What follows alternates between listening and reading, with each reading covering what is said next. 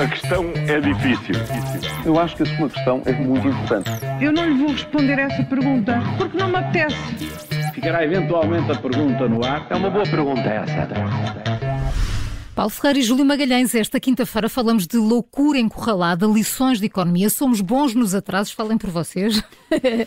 Mas começamos pelo maior atraso de todos, Júlio. Pelo maior atraso. Sou eu Está mesmo, escrito. sou eu mesmo. Está aqui escrito. Ora, Não, o Júlio não mesmo. está escrito. O Júlio Não, o Júlio arranca, avança. Mas arranco, Avança. mas, eu percebi.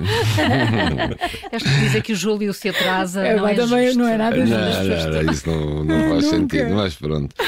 Eh, ora, e posto isto, estava eu a dizer, pelo menos É, temos mais um ano só para pensar no novo aeroporto, Ah, o- por falar em atrasos. Falar- Exato, tema certo. O líder do PSD escreveu ontem uma carta ao Primeiro-Ministro. É, mais uma vez, para dizer que Pedro Nuno Santos não conta neste processo e por isso só fala com António Costa e para propor uma avaliação ambiental estratégica e um consenso entre reconhecidos especialistas que devem, durante um ano, pensar nas possibilidades do novo aeroporto de Lisboa, com Montijo, Alcochete ou outro qualquer na mira. Ora, eh, Ainda há pouco ouvi aqui, neste mesmo, ainda bem que faz esta pergunta, o Paulo eh, perguntar quantas avaliações estratégicas já se fizeram ambientais, quanto dinheiro mais vai gastar e quanto tempo mais vai perder. As propostas até poderão ser válidas, mas depois de tantos anos não se exigia mais celeridade, mais eficiência, menos reuniões. Enfim, o aeroporto Humberto Delgado ainda tem uma longa vida pela frente. Olha, e ainda bem que falas de aeroporto.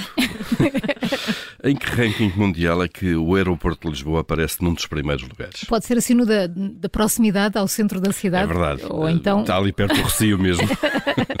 ou então em qualquer indicador relacionado com atrasos. Ah, Ah, cá está, cá atrasos. está, É isso está, mesmo, é Maria isso. Uhum. João. Atrasos neste verão. Eh, O ranking é feito pela FlightAware, que é uma plataforma de rastreamento de vo- voos e, e tem- e foi notícia ontem um pouco por todo o mundo, incluindo na CNN Internacional. Um, o aeroporto Humberto Delgado aparece em quarto lugar na lista dos 10 piores em todo o mundo. Uhum. Isto no levantamento que, que foi feito então a operação durante este verão.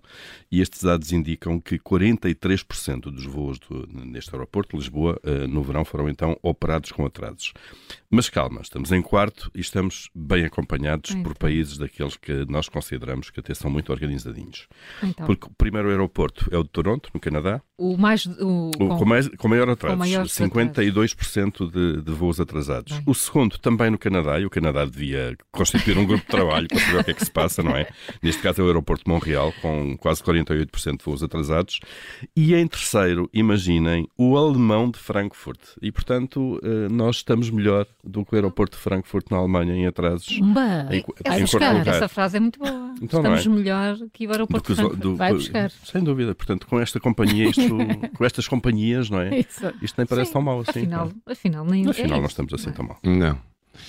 Olha, e podemos falar, falar em mais uma lição para António Costa Silva. É, ontem foi o Ministro das Finanças que resolveu pôr o Ministro da Economia no seu devido lugar. Hum, falamos aqui neste período, precisamente ontem, da grande exposição mediática do ministro deste governo, que tinha sido mais discreto e mais sereno até ao momento, pois do anúncio das medidas para as empresas meteu-se a caminho, apareceu na televisão, falou eh, do que sabe, provavelmente melhor que os outros, pela sua experiência de vida e até pela sua idade, e logo ouviu ex-ministros do PS criticarem-no e ontem levou aquilo a que se chama uma estocada. O Ministro das Finanças, Fernando Medina, para além de o desautorizar na questão eh, dos impostos, ainda o aconselhou, com a sua larguíssima experiência política e partidária e até televisiva, a não discutir estes assuntos na praça pública. Isto está tudo ao contrário. Até onde irá Putin para tentar salvar a face numa guerra que lhe está eh, claramente a correr mal? Para já, diz que vai escalar a guerra e, e as ameaças de recorrer ao nuclear foram muito óbvias. É verdade. Eh, Um um louco sem valores, eh, que se sente acossado, pode de facto ir muito longe no, no exercício dessa sua loucura. E para já, o autocrata russo vai mobilizar 300 mil pessoas para a frente de guerra. Eh, Os protestos internos eh, não demoraram a sair às ruas em, várias cidades do país e a repressão das polícias também não demorou a, fazer-se sentir. Eh, Milhares de cidadãos tentam sair do país agora para escapar a essa mobilização ou então para escapar ao que vem num país que está também em estado de guerra. E claro, a ameaça da utilização de armas nucleares tinha eh, desse pacote de quem governa pelo medo.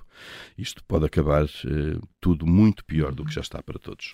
Ainda bem que faz essa pergunta sempre com o Paulo Ferreira e o Júlio Magalhães nas manhãs 360 e já sabe que a qualquer hora em podcast.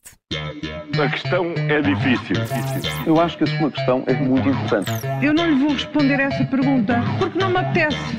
Ficará eventualmente a pergunta no ar. É uma boa pergunta essa.